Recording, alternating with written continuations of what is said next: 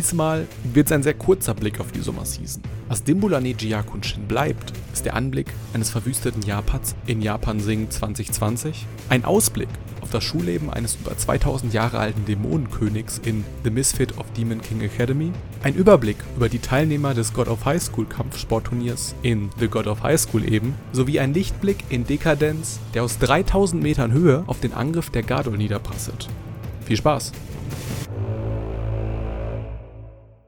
Willkommen zurück zu Shortcuts Folge 122. Wir sind wieder zurück und wir reden über die Sommerseason. Hier könnte jetzt irgendwie ein Opening-Gag kommen, aber es passiert einfach nichts in der Welt. Ist schlimm. Gerade nicht. Naja, außer Kanye West wird Präsident vielleicht, aber, aber sonst ja, sonst nicht. Ja, immerhin. Für wen kandidiert der? Also so hardcore habe ich mich jetzt in die News nicht reingelesen, aber ich weiß auf jeden Fall, dass er für 2020 äh, antreten möchte. Wenn du halt wirklich irgendwie gewinnen willst, dann trittst du ja eigentlich für Demokraten oder Republikaner ein. Eigentlich ja. Ey, ich merke schon, zu politisch. Äh, lassen wir das sein. Sonst outen wir unsere Dummheit. Wir müssen auch ein bisschen Tempo machen, äh, weil Gira muss morgen um 7 Uhr wieder aufstehen, weil die muss ihre Küche annehmen. Sonst hat sie keine Küche, Leute. Ja, oh. seit drei Monaten schon. Wird Zeit. Ich verstehe es nicht, wie du das schaffst. Andererseits habe ich es auch lang genug geschafft, mich nur mit der Mikrowelle zu ernähren. Und einen Mini-Backofen. Ah, den habe ich, hab ich auch. Pizza machen geht. Ja, ja, ich habe auch nur so einen Mini-Backofen, weil Wohnung und so. Ja. Mieten in Stuttgart sind echt teuer. Aber das ist nicht dein Problem. Ähm, hallo Leute. Hallo Neji. Hi. Hallo Yaku. Hallo. Hallo, hallo. Kira. Hallo. Wie geht's euch? Oh, gut. Ja, top. Alle sind muss, muss. Ja, ich dachte, vielleicht fragt jetzt irgendwer, wie es mir geht. Spaß. Und wie geht's wie geht dir? ich habe hab überlegt zu fragen, aber dachte ich mir, ah.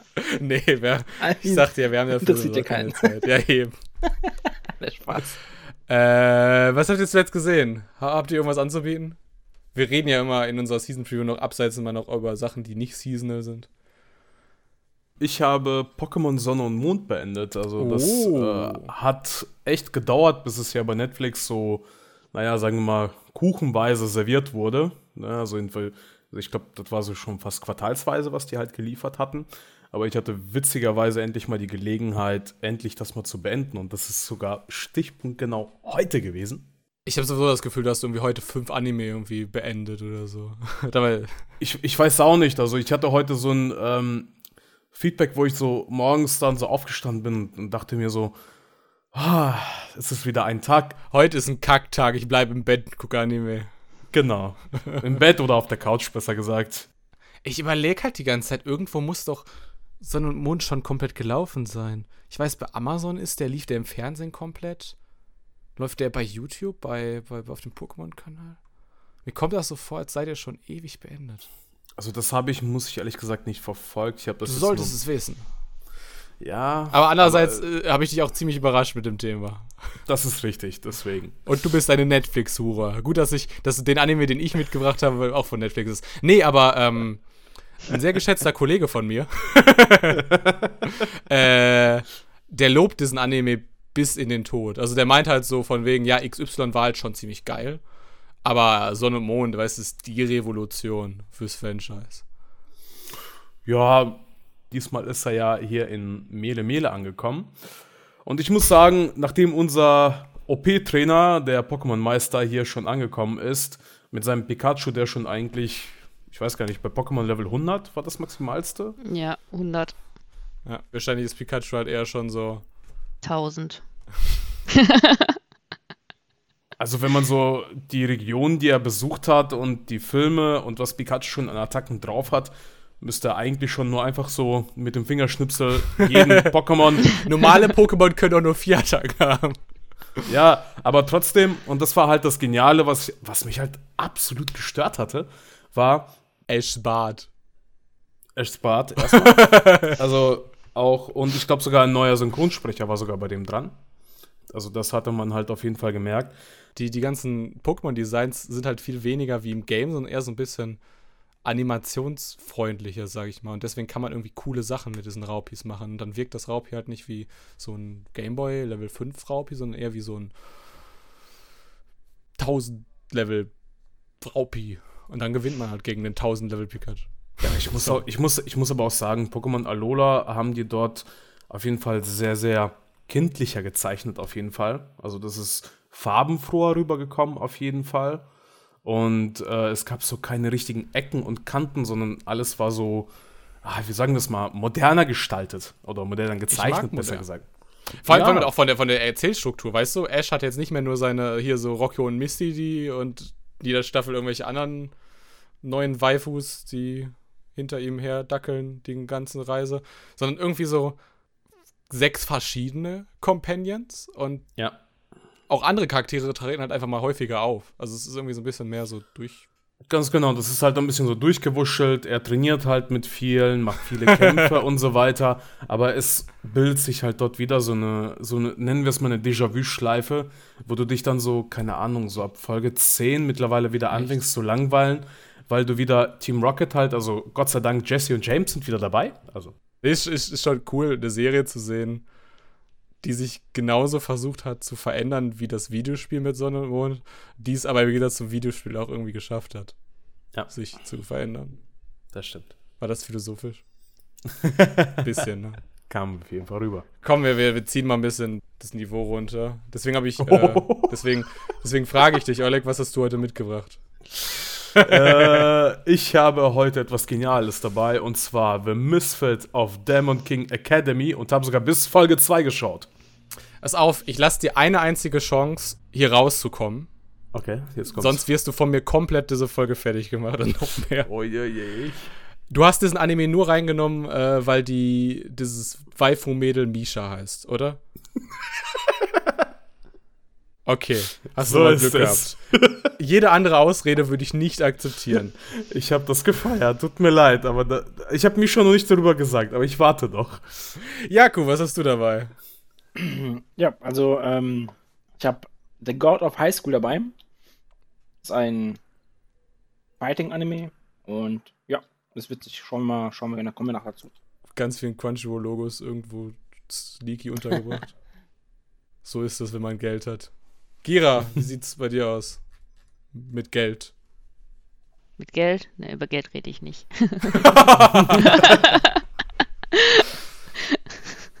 Und über Dekadenz? Ja, wie gesagt, ich habe äh, Dekadenz mitgebracht. Ein Action-Science-Fiction-Anime. Ist ein Original-Werk, deswegen hat er mich halt angesprochen. Ich dachte mir, bring's mal mit, gucken wir mal rein und lassen uns überraschen. Klingt gut, klingt gut. So, dann darf ich anfangen, ne?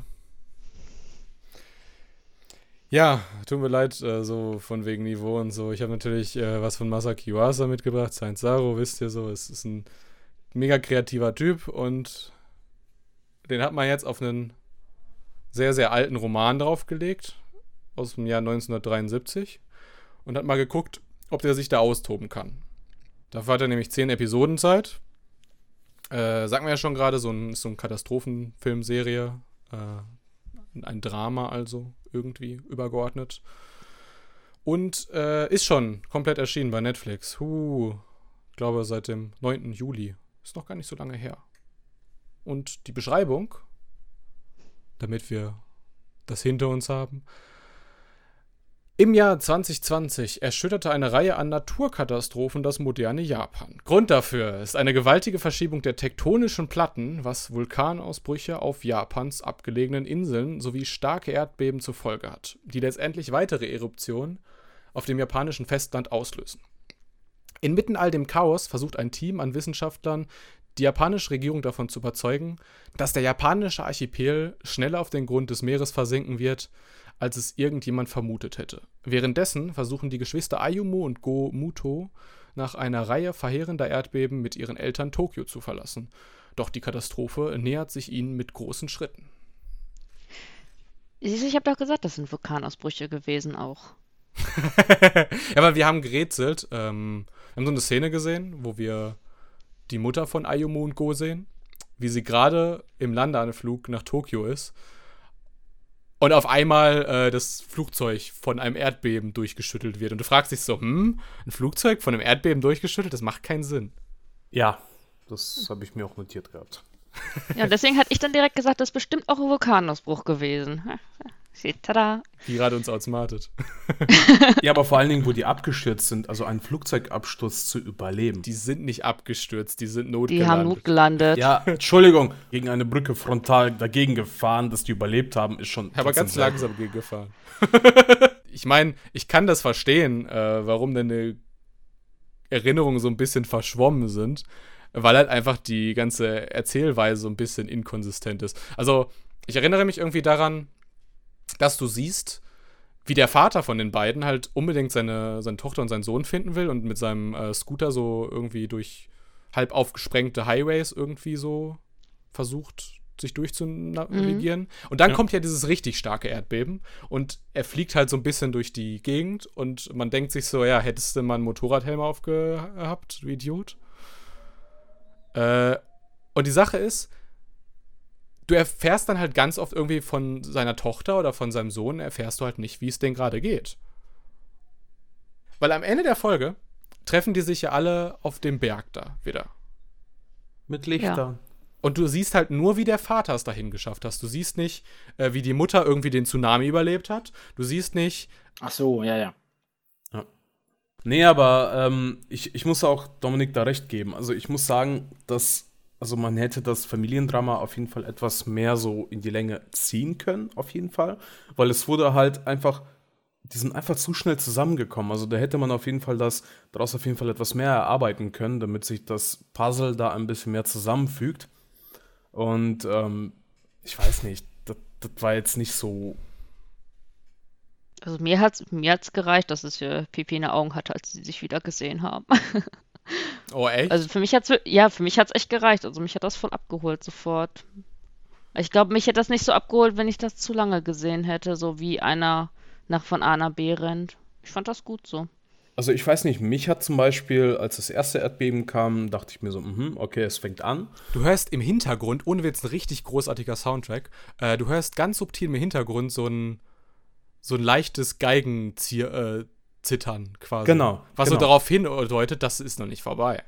Ja, ganz genau. Und das ist halt genial gewesen erstmal, aber dann als das zweite Beben halt dann dahinter kam und dann äh, Japan mal so dem Untergang geweiht war und alle Gebäude mal so abgestürzt sind, fand ich halt, es ging halt über die ganze Folge hinaus, ähm, war für mich persönlich, weil diese Musikwahl, die war so, beruhigend, die Situationen wurden erzählt. Ja, genau. Als es dann nämlich, als das schwere Erdbeben dann nicht vorbei war, dann gab es so ein bisschen Glockenspiel und sowas. Genau, aber ich muss sagen, dort war die Musikwahl etwas, also für mich war es ein bisschen zu falsch. Also, nee. Äh, doch, also jetzt mal ehrlich. Also, wenn da ein Erdbeben kommt, sollte man schon etwas dramatische Musik dafür nehmen. Ja, aber das, das ist doch der, die Ruhe vor dem Sturm. Also, wir haben jetzt noch nicht Folge 2 und 3 gesehen, aber ich vermute mal, ich vermute mal, dass in den nächsten Folgen noch weitere Naturkatastrophen aber kommen. Natürlich. Was danach kommt, ist ja auf jeden Fall das. Aber ich bewerte gerade hier die erste Folge. Mir geht es nur darum, als die Erdbeben angefangen hatten, hätte man trotzdem dort so etwas dramatische Musik nehmen können, wie es zum Beispiel am Ende war. Am Ende haben die wirklich so dramatische Musik benutzt, als dann noch so gewisse Nachbeben kamen, wo so schön Schlagzeug so benutzt wurde, dass man so wirklich so auf das Drama so vorbereitet wurde, dass man richtig einsteigen konnte. Aber wo halt so diese Kurzfassungen waren, wo das erste Beben kam, das zweite Beben kam und dann kam da so eine entspannte Musik und dann wurde darüber etwas erzählt. Ich, ich persönlich finde das von dem Empfinden war das falsch. Also. Pass auf, willst du den noch weiter gucken? Uh, okay, schade. Dann, dann rede ich, dann, dann, dann rede ich immer mit Gira kurz weiter, okay? Okay, Entschuldigung. Gira, Gira, lass uns eine Wette machen. Äh, ich wette, diese letzten Minuten von der ersten Folge, das waren so mit die einzigen ruhigen Minuten der ganzen Serie. Also dann gibt es hin und wieder vielleicht mal so ein paar Slice of Life Grandgeschichten irgendwie, so ein paar Schicksalsschläge von irgendwelchen Charakteren, auf denen die Familie so aus dem Weg von Tokio raus irgendwie trifft. Aber ich wette, das waren jetzt erstmal so die letzten ruhigen Minuten. In den letzten ruhigen Minuten meinst du die Minuten da, wo die Leichen aus dem Himmel ja. ja, das ist doch zum Beispiel so, so, ein super Foreshadowing dafür, dass es halt jetzt wirklich die Ruhe vorbei ist. Und in dem Kontext betrachtet war die Musik großartig. Aber es gab immerhin, am Anfang gab es eine lustige Stelle.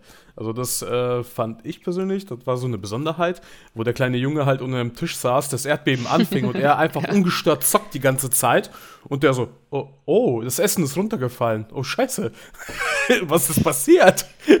Dachte mir so, okay, läuft bei dir. Ich rätsel auch immer noch, ob es realistisch ist, dass bei einem Erdbeben der Stufe 8 einfach Menschen durch das Zimmer gewirbelt werden.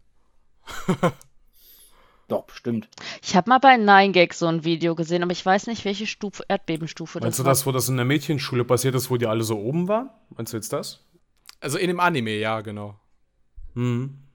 Aber normalerweise, also es sah in dem Anime halt so aus, als würde die Schwerkraft auf einmal nicht mehr greifen. das will ich physikalisch bewiesen. Naja, die waren ja theoretisch Ja. schon im Gebäude drin und das Gebäude hat dann quasi gewackelt und deswegen, und die Sachen sind ja nie, nicht dran befestigt worden. Also, Ja, die sind ja teilweise von Tischen erschlagen worden und sowas. Die fliegen ja dann wirklich teilweise durch die Gegend. Was ich auch aber auch ein bisschen traurig fand, auch ähm, war, wo äh, das Mädchen, also von dem Vater, da unterwegs war und man hatte halt gesehen gehabt, dass die Hintergründe, zum Beispiel, also was die Charaktere betraf, das waren so leichte Puppen, so, ja, es ging schon Richtung Strichmännchen halt, dass du so nicht so mehr auf Details. Doch, ist Schade. leider so. Nee, also ich habe sowas ähnliches halt gesehen. Also die Animation, ja, es ist Masaki Yuasa, der macht das immer sehr reduziert, damit er quasi.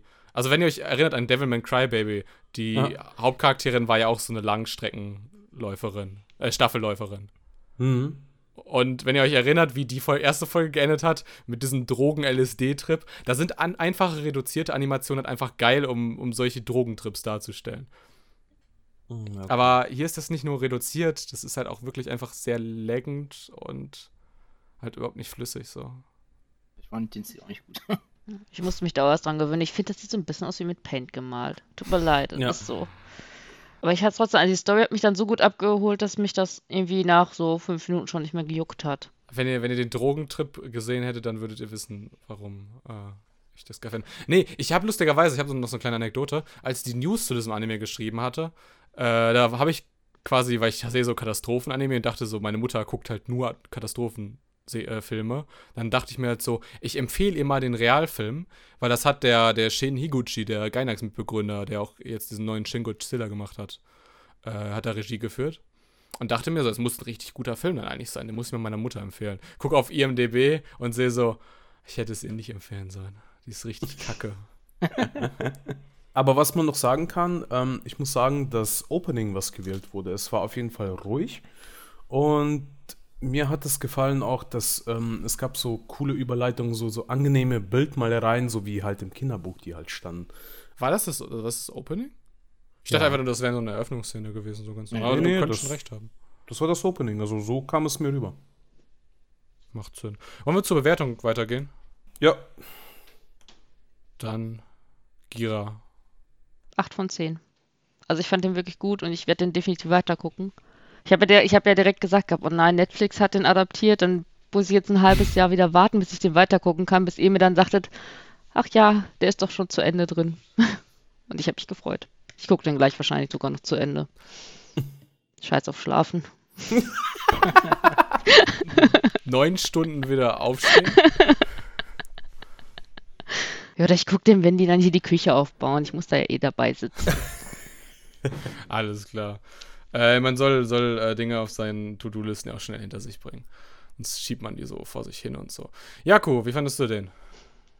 Ja, also ich fand den jetzt echt nicht schlecht. Also ich fand auch, dass der, der große Punkt, äh, Pluspunkt für mich in der Serie ist halt tatsächlich, wie halt quasi brutales halt dargestellt wurde, als man quasi auch wirklich sieht halt, dass da halt auch wirklich, ja, die, die Kacke am Dampfen ist quasi. Also das ist halt nicht irgendwie so, auch es bebt mal, ja, ein paar Häuser fallen um, sondern man sieht ja quasi, wie die Menschen da quasi ums Leben kommen, deswegen und da die ganzen Katastrophen herrschen. War ja schon gut gemacht, also ist schon brutal in der Hinsicht. Ähm, aber so komplett, dass ich da jetzt irgendwie davon erschüttert bin oder halt irgendwie mich von, für die Story begeistern und weiterschauen will, leider nicht. Deswegen gebe ich dem auch nur eine 6 von 10. Für Jaco ist das schon, äh, schon so hoch. Schon fast äh, so hoch, dass es weitergucken wird. Ja. Äh, Oleg, deine Note. Jo, äh, meiner Meinung nach hat er jetzt bei der ersten Folge zu viele Schwachstellen gehabt. Ähm, Ich werde auf jeden Fall bis Folge 2 und 3 noch schauen, um vielleicht das zu retten. Ich guck mal. Ich habe Aber gehört, irgendwie nach Folge 3 wird er richtig kacke. habe ich auch gehört, Shin hat da was geschrieben. Ähm, ich gebe dem auf jeden Fall eine 5 von 10. Und schau mal. Can't appreciate the simple things. Äh, nee, ich muss aber auch sagen, guck doch einfach Tokyo Magnitude 8.0. Aber ich habe was gelernt. Ähm, falls ihr einen Garten habt, macht ganz viel hässliche Ga äh, Gartenbeleuchtung da rein. Weil falls es dann Erdbeben gibt, dann müsst ihr nur irgendwie einen Berg in diese hässliche Gartenbeleuchtung tunken und eure Kinder finden euch wieder. Ist das nicht toll? Ja, es ist immer das Erste, was mir in den Sinn kommt, wenn ein Erdbeben ist und da Katastrophe herrscht. Erstmal die ganzen 50 Kilo Gartenlichter, äh, Schläuche mit, mich, mit, mir- mit mir rumtragen und auf den Berg bringen. Ja, das mache ich auf jeden Fall. Ja. Ich fand das eine schöne Idee. Das war total unrealistisch, aber ich fand das irgendwie, fand ich das rührend. Oh. Ich fand das schön. Ich gebe dem eine 6 von 10. Habe ich, glaube ich, noch gar nicht gesagt. Ähm, ich bin mir auch nicht so sicher von dem Timing her, äh, dieser Anime, ob das nicht irgendwie eine Rolle spielt. Weil in Japan gab es jetzt gerade erst Überschwemmungen, ziemlich heftige. Wir haben Corona. Olympia ist abgesagt. Das spielt ja in dem Roman im Jahr 1970 oder sowas. Das wurde ja jetzt nur ins Jahr 2020 geholt. Wegen Olympia. Ich Ja. habe bis zum ersten Erdbeben gedacht, es geht halt um diese Sportart, um diesen Stadtplan. Weil ich habe die Beschreibung nicht gelesen. Ist kein Sportanime, Jako. Tut mir leid. Vielleicht bringt Shin äh, mal wieder einen mit. Nächste Season. Ja. Oh. Äh, Durchschnittsnote 6,25. Hey. Wir haben mal nicht mit einer 3, angefangen. Aber, Oleg, dafür haben wir ja noch deinen Anime. Ich weiß, den werde ich deswegen so hoch bewerten, damit es auch sehr schön Ohne Witz. O ohne Witz. Ich schmeiß dich raus. Und deswegen habe ich bis Folge 2 geschaut.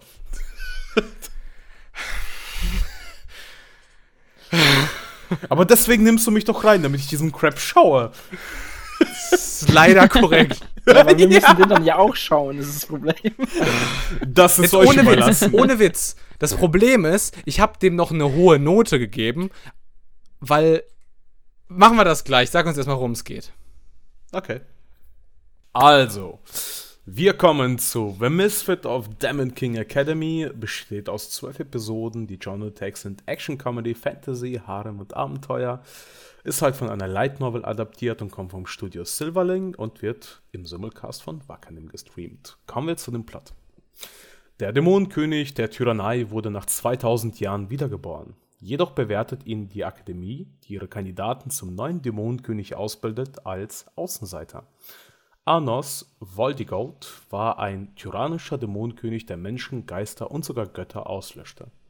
Jedoch wurde er des ewigen Kriegszuges überdrüssig und mit Träumen über eine friedliche Welt wiedergeboren. Doch nach diesen 2000 Jahren warten Nachfahren auf ihn, die zu schwach geworden sind und deren Magie verkümmert ist, weil sie sich so sehr an den Frieden gewöhnt haben. Arnos tritt der Dämonenkönigsakademie bei, die all diejenigen versammelt, die als Wiedergeburt des Dämonenkönigs betrachtet werden.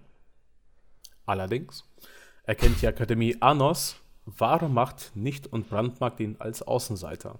Darüber hinaus geht die Akademie bereits davon aus, dass der legendäre Dämonenkönig jemand ganz anderes ist, obwohl er von allen als minderwertig angesehen wird, machte das Mädchen Misha zu seinen Untertanen. Klammer auf, Misha ist ein männlicher Vorname im Russischen, Klammer zu. Klammer auf, er heißt Arnos. Nice joke. Also, nachdem wir die Beschreibung gehört haben.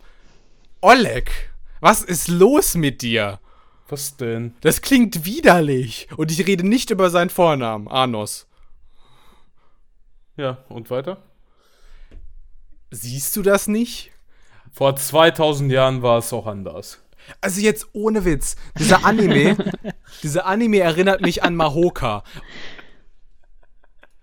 Ich dachte, wir sind diese Kack-Anime los, äh, wo die irgendwie mit Magie an irgendeiner Oberschule irgendwie ihre edgy Harem-Kacke machen.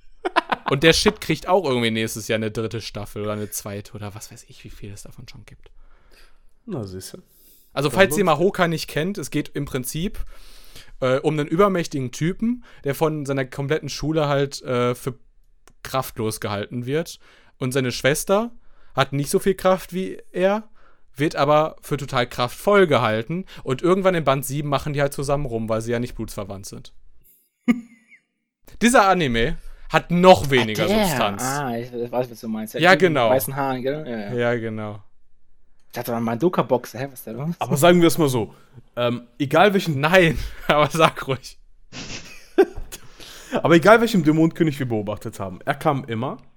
Auf jeden Fall hatte er ein selbstsicheres Auftreten und konnte seine Kontrahenten immer direkt auslöschen, ganz genau. Ne? Aber hier, hier haben wir eine Besonderheit drin. Jedes Mal, wenn du Besonderheit sagst, ist es grützige, richtig miese Scheiße. Genau, worüber man lacht. Genau. Da war kein Humor in dieser Scheiße. Doch, dass man einen Magier mit seinem eigenen Herzschlag besiegen kann, schon. Aber das war so overpowered. Und das war mitten im Kampf und das war so dumm, dass ich darüber gelacht habe. Oh, ich lass mein Herz einmal schlagen. Oh, du bist verblutet. Dann belebe ich dich wieder. Oh, es gibt noch Wiederbelebungsmagie. Ich dachte, die wäre ausgestorben. Oh, Kampf vorbei. Ich teleportiere mich nach Hause. Oh, meine Mutter ist 16 Jahre alt. Oh, meine Mutter denkt, ich hätte eine Freundin gefunden. Sie ist nur meine Genossin. Ach, man sagt Genossin in diesem Jahrhundert nicht mehr, man sagt ja Freundin. Ah. Und, was du vergessen hast, Ja, eine ganze Menge. Nein, er ist nach einem Monat erwachsen geworden als sein Baby. war. Also jetzt, jetzt ohne Witz, was ist denn das für eine Prämisse? Also die Prämisse ist, dass die Welt ihn hasst, weil er Kräfte hat. Wie einseitig ist diese Scheiße denn? Also wenn man irgendwie eine andere Perspektive zeigen würde, irgendwie ein Schwächling, irgendwie der, der neidisch auf ihn ist oder so. Aber man zeigt nur ihn, der alles hat und zeigt, wie scheiße er sich damit Wir haben fühlt. erst eine Folge geguckt, ne? Wer weiß, was in Nein, Folge 2 in oder diesem, so in diesem. Anime wird gar nichts mehr passieren. Nein, du musst eines wissen, er hat ja, ähm, nachdem er die Welt gerettet hat und dann überall Mauern gebaut hat, Boah, das ist so eine behinderte Scheiße. Darauf wurde gar nicht mehr eingegangen, nach diese, nachdem das in der ersten Minute gesagt worden ist. Und darauf wird in den nächsten zwölf Folgen nicht eingegangen. ja, aber ganz ehrlich, er hat sich dafür geopfert und dann ist er nach Das 2000 ist mir Jahren scheißegal, was er in seinem vorherigen Leben gemacht hat. Ja, das Problem halt an solchen, an solchen Animes ist halt, äh, mit solchen Char- Charakteren, finde ich, ist einfach halt, wenn die halt schon kommen und die sind schon von Folge 1 aus irgendwie perfekt, die sind die oberkrassesten Boys, die, die töten jeden mit ihrem Herzschlag. Und dann ist das, das Problem halt, dass man, das sind einfach sehr langweilige Charaktere sind in meinen Augen, weil die ja keine Entwicklung haben. Also was für eine Entwicklung, was für ein Character Development soll diese Person jetzt noch haben in den nächsten zwölf Folgen, wo man den quasi halt, wodurch er halt quasi ein guter Charakter wird. Also das ist halt das Problem in meinen Augen, was halt solche, solche Animes haben ähm, oder solche Genres an Light Novels, ähm, dass die halt da kein, nicht halt nicht aus sich wachsen. Also die Folgen werden halt irgendwie, es gibt halt keinen roten Faden, was ich damit sagen möchte. Also es ist alles halt so stumpf. Oleg, wenn du solche Anime normalerweise guckst, was passiert in den folgenden elf Folgen dann noch? Comedy, wo man lachen kann, stumpf. Punkt. Ja. Nächster. Anime. Nein, Quatsch. Äh, Wir haben noch ganz, ganz viele Punkte, über die wir reden können. Wir haben jetzt den Hauptcharakter hinter uns. Das heißt, wir beruhigen uns jetzt ein bisschen. Also, ich beruhige mich ein bisschen. Nee, wir haben noch Misha. Stimmt, wir haben Misha. Das Wichtigste stimmt. Dieses Mädel. Ey, das ist doch eine tote, seelenlose Hülle. Was alles macht, was dieser Dude ihm, ihr sagt. Richtig. Und das findest du irgendwie überhaupt nicht zweifelhaft oder so? Nö. Macht gute Witze, ne? Ach, Leute. Also ich finde auch, ich finde aber auch die Charakter, also es ist auch so stumpf, es ist einfach halt so, so, wie du schon sagst, so eine leere Hülle. Ist auch so sehr charakterlos, äh, beziehungsweise ihr, ihr einziger Charakter, den sie hat, ist, dass sie emotionslos ist. Wow, wow. Beziehungsweise, dass sie halt viel Fläche hat, äh, die der Hauptcharakter quasi in sie reinlegen kann. Und ich sage euch, nach zwölf Folgen wird sie immer noch genauso sein, wie sie jetzt ist. Und es ist halt, Nein, sie wird sich verändern. Sie wird mutiger sein. ja, wow. Aber auch nur, weil der Hauptcharakter es ihr gesagt hat. Mädel, denk So für ist dich es. selber. Und wenn So man bedenkt, es. gab ja auch eine Szene, wo sie quasi da diese, diese Kraftmessung gemacht haben.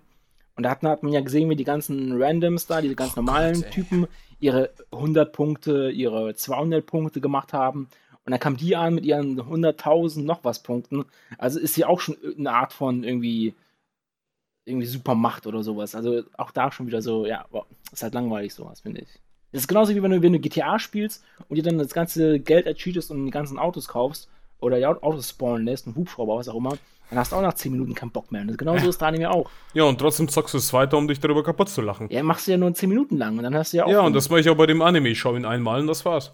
Ja, gut. ja, und währenddessen gucken wir halt gute Anime. Vielleicht finden wir heute in der Folge noch einen.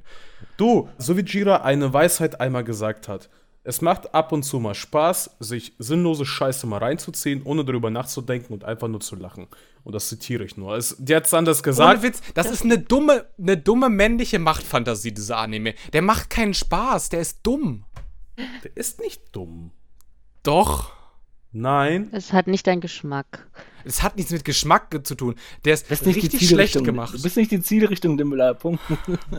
ah, boah, der Typ hat dich so getriggert, ja, Alter. Ja, ich finde den, find den auch, also ich habe gegen den auch optisch nichts. Silverlink ist ein krasses Powerhouse. Die schaffen es irgendwie jede Season mit ihren kopierten Isekai-Hintergründen was Brauchbares hinzubekommen. Und dieser Shin Onuma, der Chefregisseur, der an jeder Silverlink-Produktion irgendwie zumindest ein bisschen beteiligt ist, der hat auch gute Sachen gemacht.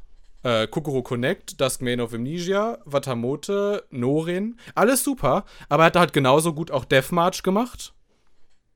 Ne? Ich erinnere an diverse Kometen in den ersten mhm. Folgen, die ganz viele andere Gegner zerstört haben. Und es sah echt nicht gut aus. Aber wie gesagt, mein Problem mit diesem Anime ist einfach, dass, dass, die, dass die Ausgangsstory von diesem äh, Light Novel-Typ einfach komplett substanzlos ist. Also da gibt es, es gibt wirklich in dieser, in dieser Ausgangsgeschichte nichts, was irgendwie überzeugen sollte. Es ist handwerklich einfach Grütze.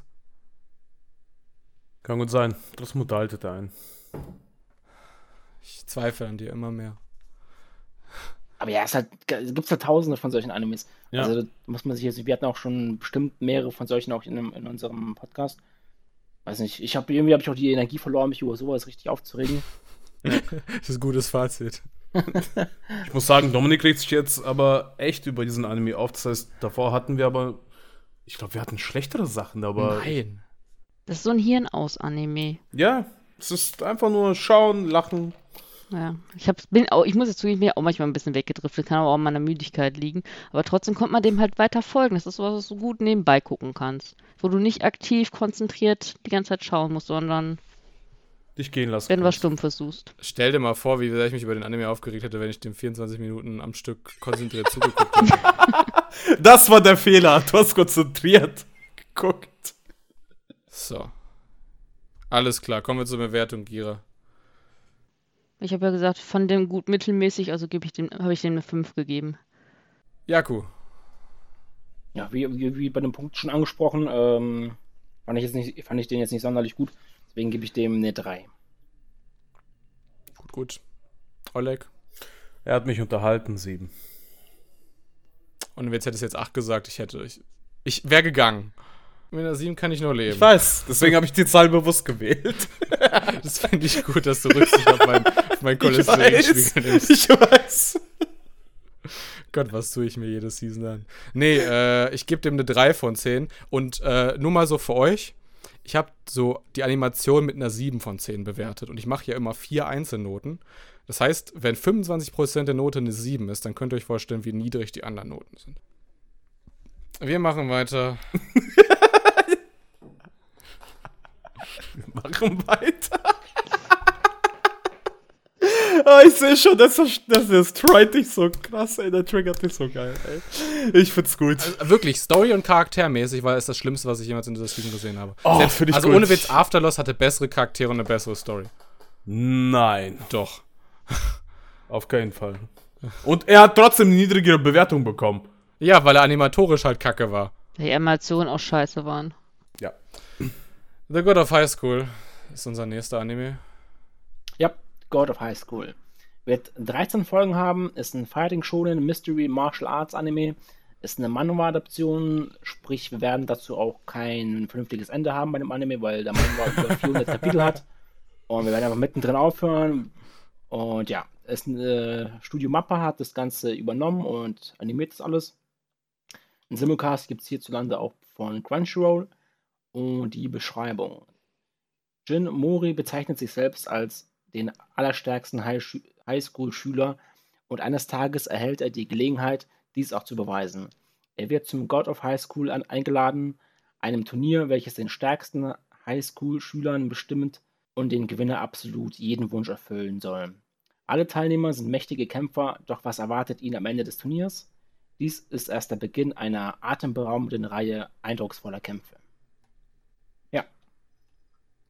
Meinte der Regisseur wurde nur deswegen ausgewählt, weil er genauso wie der äh, Autor des Original-Manhwa Park mit Nachnamen heißt? Oder heißt einfach jeder Koreaner mit Nachnamen Park? Ist das rassistisch? Nein. Leute, das war die letzte Season, äh, Anime Preview Season von Mani Habara. Wir sehen uns irgendwann anders. Spotify hat unseren Podcast rausgenommen. Nee, äh, der Regisseur aber, sagte ich schon, ist auch ein Koreaner, aber der hat das extremst unterschätzte Garo Vanishing Line gemacht. Das war ein richtig cooler Anime. Hat aber kein Mensch gesehen. Wir haben nicht mal in der Season Review gesehen. aber was, was haltet ihr von diesem Anime? Ich muss ja sagen, ähm, ich weiß nicht, reden wir erstmal über die ersten paar Minuten oder äh, zwölf Minuten eher. Komm. Fand ich halt komplett unnötig. Also dieses, die ganze Szene da, wo er dann ähm, auf dem Fahrrad hockt da und da zu spät kommt und da, beziehungsweise nicht zu spät kommt, aber halt denkt, er kommt zu spät, weil er verpennt hat. Und diese Verfolgungsjagd, es war einfach so unnötig, also es wurde so in die Länge gestreckt, finde ich. Hat auch nicht wirklich ein Character-Building hervorgebracht. Ähm, er hat halt, man hat halt die Charaktere so einigermaßen vorgestellt. Hätte man, finde ich, aber auch durch, weiß nicht, besser machen können.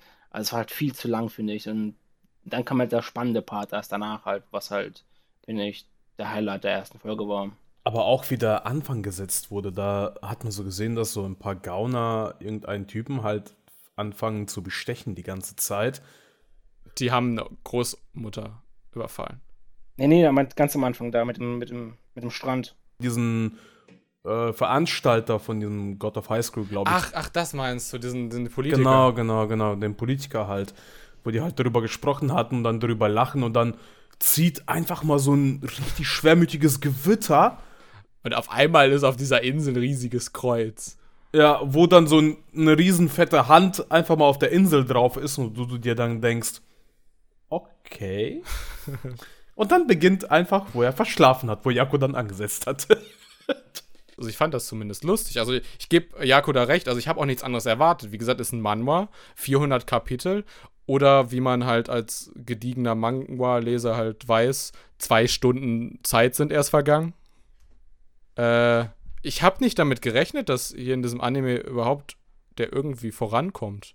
Also er hat es ja auch nicht geschafft, irgendwie so intellektuell irgendwie eine philosophische Prämisse oder irgendwie so emotional irgendwas aufzubauen. Hm. Aber war lustig. Also Welt und Charaktere vorgestellt. Ja, genau. Und hat direkt gezeigt, ja. dass die Charaktere alle so in bestimmte Schubladen reinzupacken sind. Ja, genau. Das, das meinte ich eben äh, mit der Oma, die überfallen worden ist. Äh, die Oma wurde nicht überfallen, irgendwie um zu zeigen, wie grausam diese Welt ist, sondern halt um zu zeigen, dass unser Hauptcharakter halt einfach ein sehr, sehr großes Herz hat. Der ist halt ein bisschen sehr impulsiv, wie alle Leute mit stacheligen Haaren.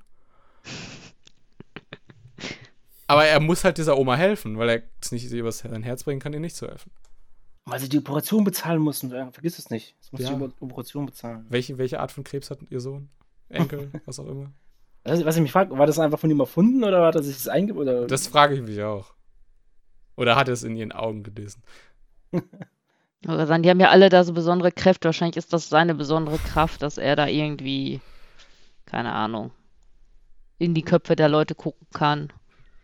Da wirkt der so ein bisschen so. Das ist eine gute Theorie tatsächlich. Da hast du ja schon gesehen, in, nachher den Kampf, hast ja, ähm, das ist ja dann so ein Battle Royale, was die da starten am Anfang von diesem God of High School. Und da hat man ja schon direkt rauskristallisiert, wer alles so besondere Fähigkeiten hat und dementsprechend auch weiterkommt und wer halt einfach nur eine Nebenfigur ist, um einmal kurz verdrescht zu werden. Du siehst das ja im Prinzip, also dieser Anime besteht halt komplett so aus Trope-Charakteren, aber die kämpfen halt so, wie diese Tropes halt irgendwie kämpfen würden. Klingt jetzt erstmal irgendwie kompliziert, aber das heißt halt im Prinzip einfach, dass so, eine Blondine halt einfach auch irgendwie mit ihren hochhackigen Schuhen irgendwie auf Männern rumtritt und so. Und das ist irgendwie mhm. lustig. Und Kaugummi kaut und den ins Gesicht drückt und so. Ich fand aber halt, wo die alle halt dort eingetreten sind, halt von dem Konzept, was die halt da vorgestellt hatten, dass die halt alle in ihrem Körper halt diese Nanomaschinen halt äh, in sich drin haben und die, dass die die halt heilen, wenn die verkloppt werden, halt schneller. Aber auch mit den, noch nie, nicht mal mit den Anzeigen, die die halt hier wie so eine Smartwatch halt hier hatten, wo die halt gucken konnten, hey, ich habe hier einmal äh, das Level halt, ne, welches ich halt besitze, wie viel WP ich halt besitze und was war nochmal GP? Was war es nochmal? Bestimmt irgendwelche Punkte. Ich fand das trotzdem cool, dass die auch einmal aus der Kämpferperspektive gezeigt haben, wo er, wo man so einfach nur die anderen Kämpfer so von der Kameraführung halt gesehen hat, wo der sofort angezeigt hat, okay, der Typ hat 125 Leben, ist Level 5, oh, der ist niedriger als ich. Oh, jetzt geht's los, Leute. Die Kämpfe waren mega gut choreografiert, also das war alles. Ja.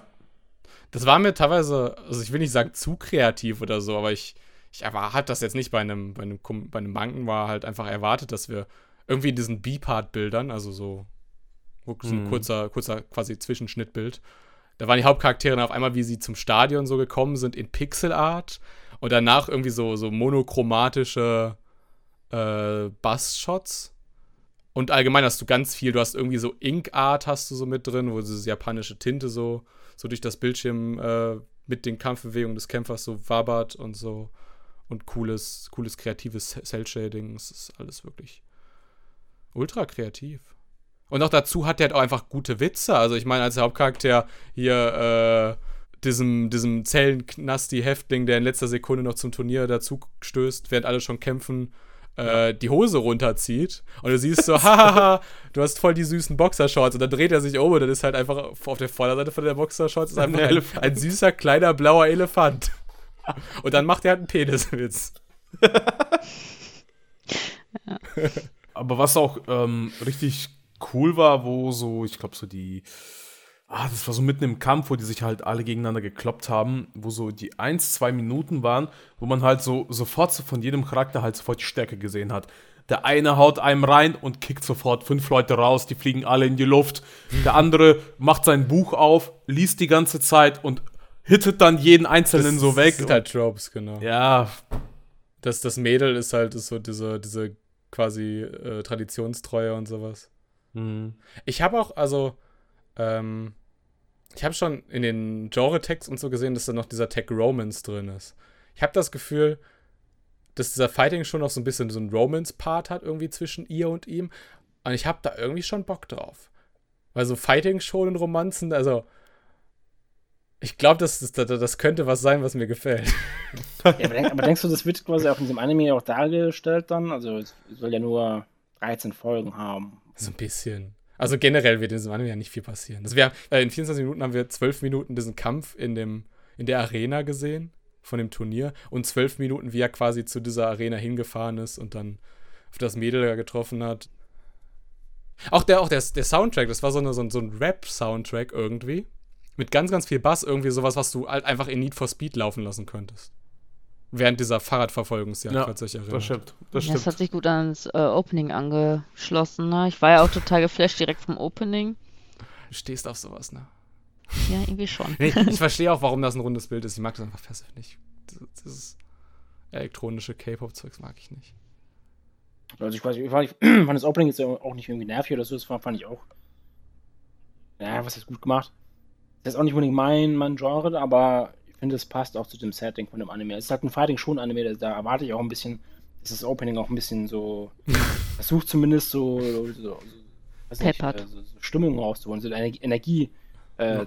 zu erzeugen. Also ist schon noch ein bisschen was anderes. Also das ist, das ist auch nicht ein Opening, was man sonst irgendwie jetzt mit einem anderen vergleichen kann, was es noch gibt. Also schon ein bisschen einzigartig, finde ich. Mehr, mehr Dubstep als Brünnhilde in the Darkness.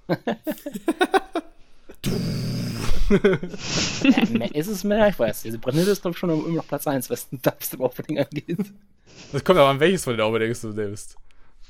Meinst du das, das nur Dubstep-Opening oder das Metal-Dubstep-Opening? das ist ein ganz anderes Level, da gebe ich dir sofort recht. Ich würde sagen, habt ihr noch was zu dem zu sagen? Nö. Ich gebe euch auch bei allen Punkten recht, was, was ihr angesprochen habt. Also, die Animation war da auch top.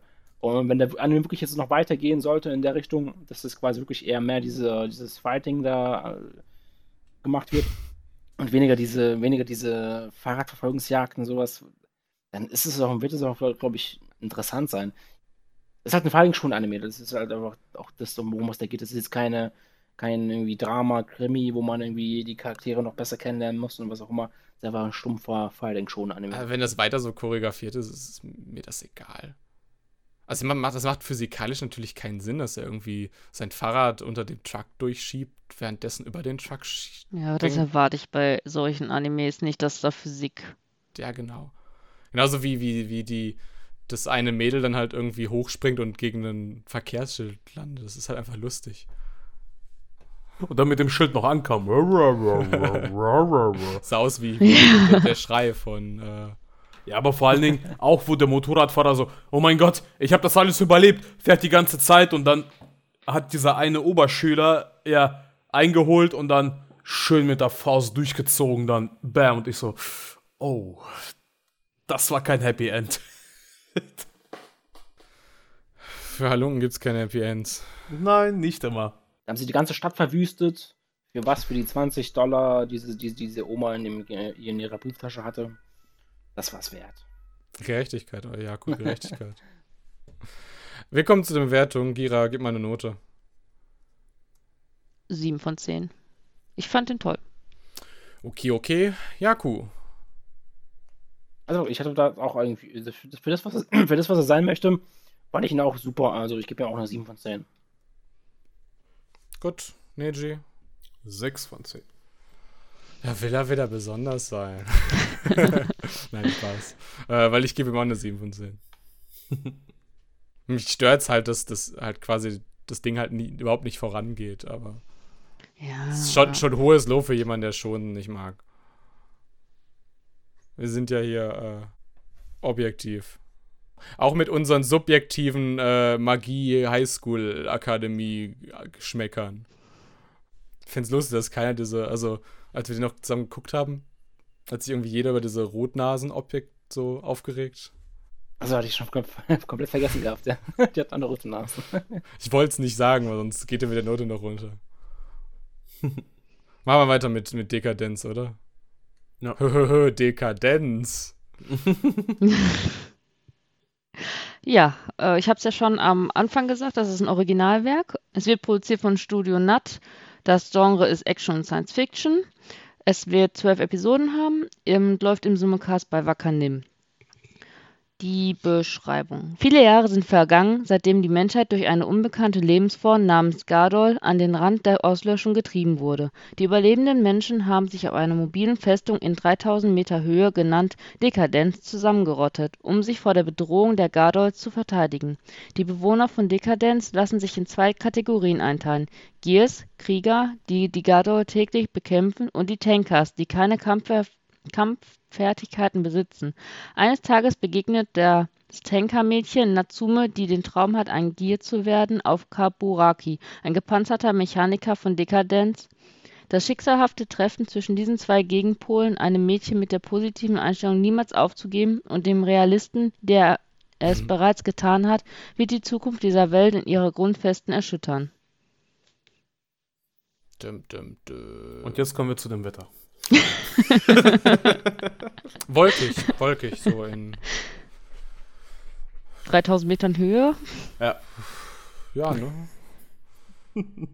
Aber hier, aber hier finde ich, sieht man zum Beispiel einen guten Kontrast zwischen, ähm, tut mir leid, dass ich es wieder anspreche, von äh, dem, dem Charakter von Dekadenz, unserem, äh, ich habe jetzt den Namen vergessen, gerade gehört, aber Kaburagi. und unseren Main Character aus The Misfit of Demon King, und zwar, die sind ja beide einigermaßen so abgestumpft und beide sind ja auch ein bisschen OP in dem Sinne, dass er plötzlich, es stellt sich heraus in der ersten Folge, dass ja die ganzen äh, Viecher da, diese Gadolts ja easy umhaut und selbst die Typen, die das halt beruflich machen, bei denen von ihm überrascht sind, dass er das so gut kann.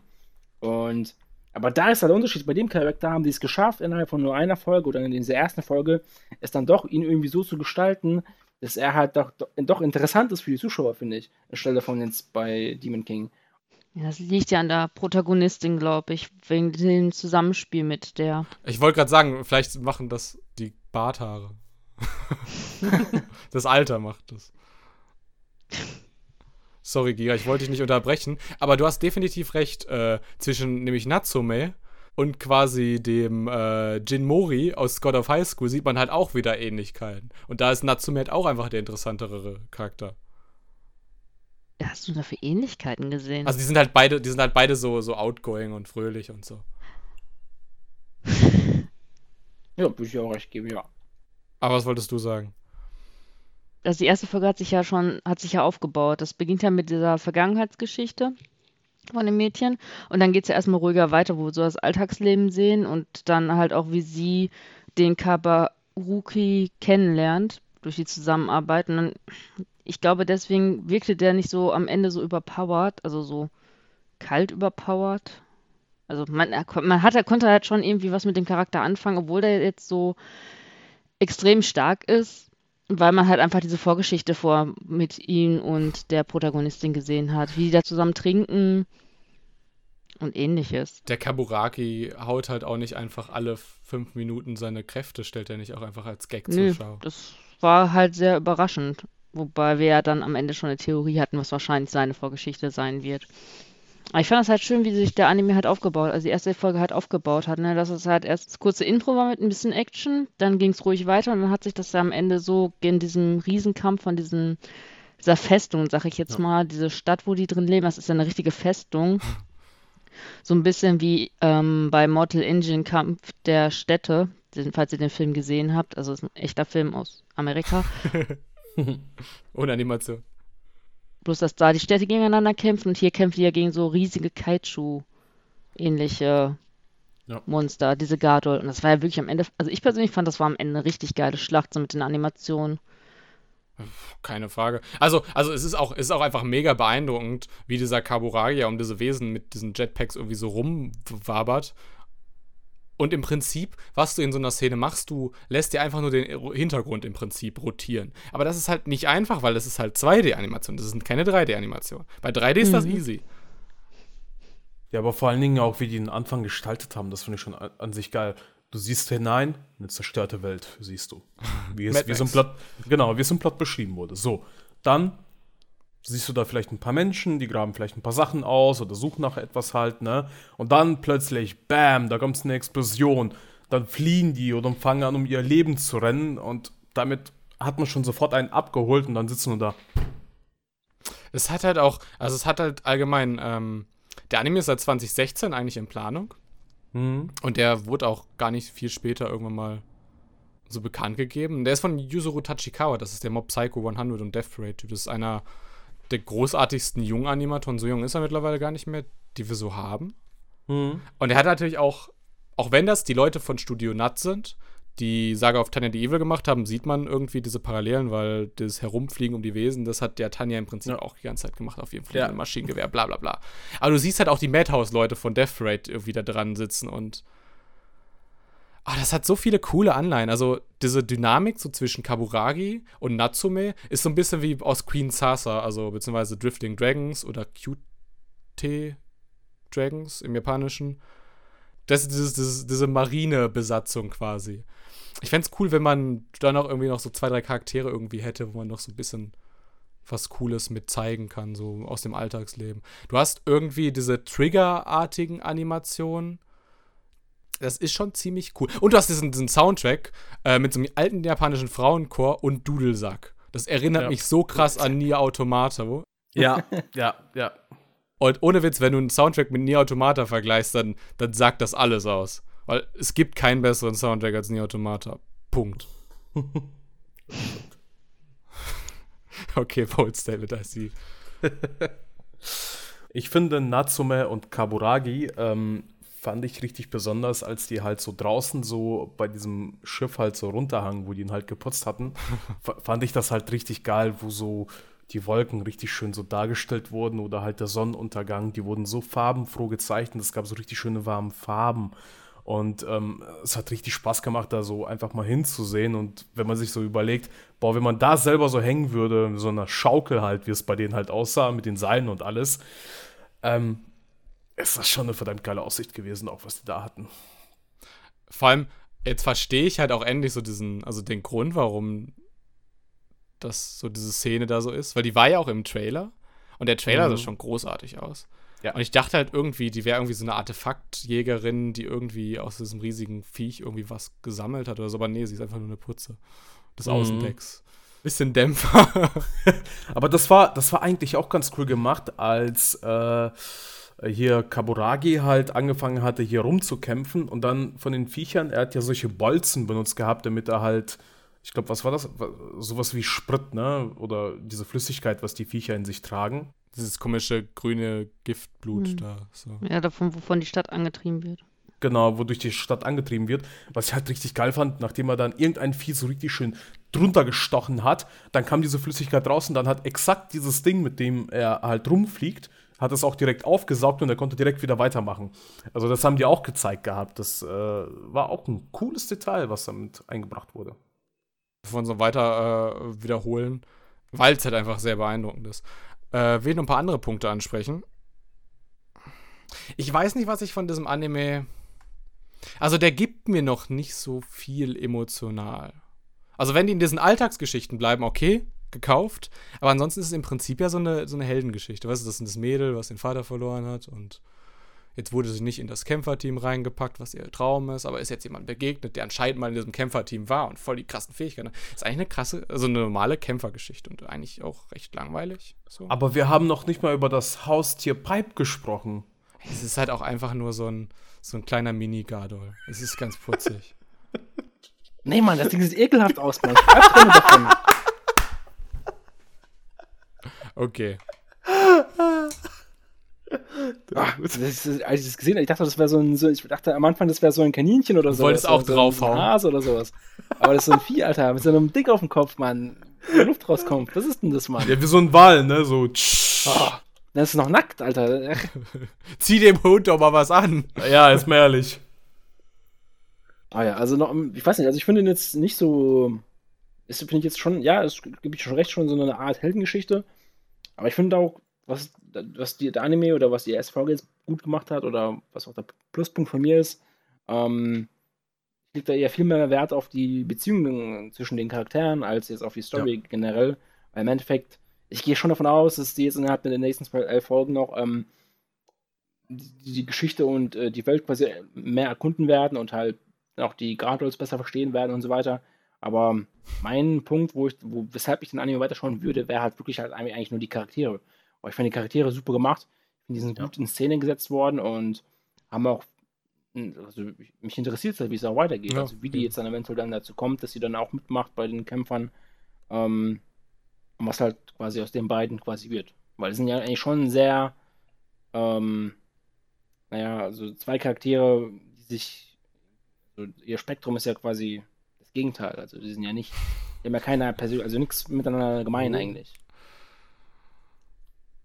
Ich bin auch, auch von sowas total abgeturnt, irgendwie so diese früh 2000er späte 90er, irgendwie so diese Serien, die du da hast, die so ganz große Welten aufmachen, so Science-Fiction-Welten. Ich will einfach diese Charakterstudien. Genau. Und wir haben noch irgendwie diese, diese komischen kleinen Wesen am Ende, irgendwie so eine Parallelgesellschaft, die die Menschen anscheinend nicht sehen. Man hat ja auch irgendwie gesehen, dass der Karuburagi irgendwie so SMS-Nachrichten bekommt, wo einfach eine Koordinate drin steht und eine Uhrzeit und so. Ja, wie so ein Geheimagent. Ich dachte erst, das wäre so ein Undercover-Agent, der dann so bei dem Mechaniktrupp nur eingeschleust wurde als Tarnung. Ja, und ich dachte erst irgendwie, der macht da irgendwie gerade was Illegales, aber es scheint ja irgendwie einen, einen Staats, eine staatstragende Aufgabe zu sein, die irgendwie ja. die Menschen nicht erfahren dürfen oder sowas. Wir wissen ja auch noch nicht, also er jagt ja Bugs und wir wissen ja nicht, was mit Bugs gemeint ist. Ach, der Anime ist äh, viel offen für Theorien. Ich freue mich schon. Ja. Ich möchte den weiter gucken. Wir müssen den alle einfach, glaube ich, nochmal in Ruhe gucken. Ja. Ich möchte den weiter gucken. Weil du guckst heute Abend schon Japan Things. Ja. Keine Zeit heute mehr. Ich würde sagen, äh, wir kommen zu den Noten und dann äh, ist auch erstmal gut für heute. Ja. Kira, was gibst du ihm? 9 von 10. Uh, nicht schlecht. Ich finde den toll. Die Welt ist interessant. Ja, cool. Ja, also ich, wie gesagt, ich fand ihn auch super. Ähm, also ich finde das richtig gut. Ich gebe mir auch eine 8 von 10. Ähm, ich werde ihm noch auch definitiv weiterschauen. Krass. Also zumindest die nächsten paar Folgen schauen wir mal. Vielleicht enttäuscht er mich doch noch, aber die erste Folge fand ich jetzt super. Oleg. Ja, viele Kriterien wurden erfüllt. 8 von 10. Was ist das denn hier für eine Runde? Ich gebe dem äh, auch eine 8 von 10. Aber halt größtenteils wegen den technischen Errungenschaften, gar nicht so wegen der Geschichte. Ähm, so eine große Welt muss man auch erstmal mit Leben füllen. Das Ja. ist äh, nicht so leicht. Das stimmt. Durchschnittsnote damit 8,75. Wow. Und das muss erstmal noch ein Anime toppen. Und jetzt, wo wir mit unserem Thema für heute durch äh, sind, kommt die Trauernachricht. Nein, wir hören nicht auf. Aber wir haben nicht so viele Anime, über die wir diese Season reden können. Deswegen wird der nächste Teil, der zweite, schon der letzte sein. Sagen uns trotzdem, was wir nächste Woche gucken. Nächste Woche ist Levi da und wir reden mit ihm über Rent a Girlfriend. Das reimt sich. Rent a Girlfriend.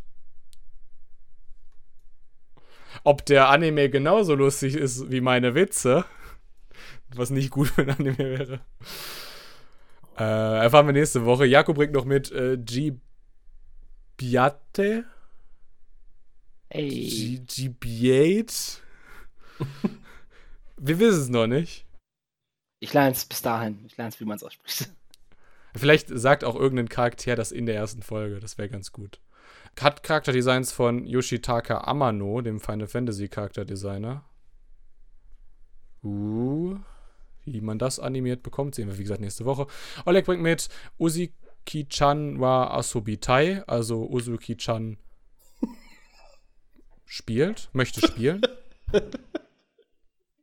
Ich habe halt nur gesehen, äh, dass ähm, auf der Comic Cat alle möglichen Leute davon Dojinshi zeichnen.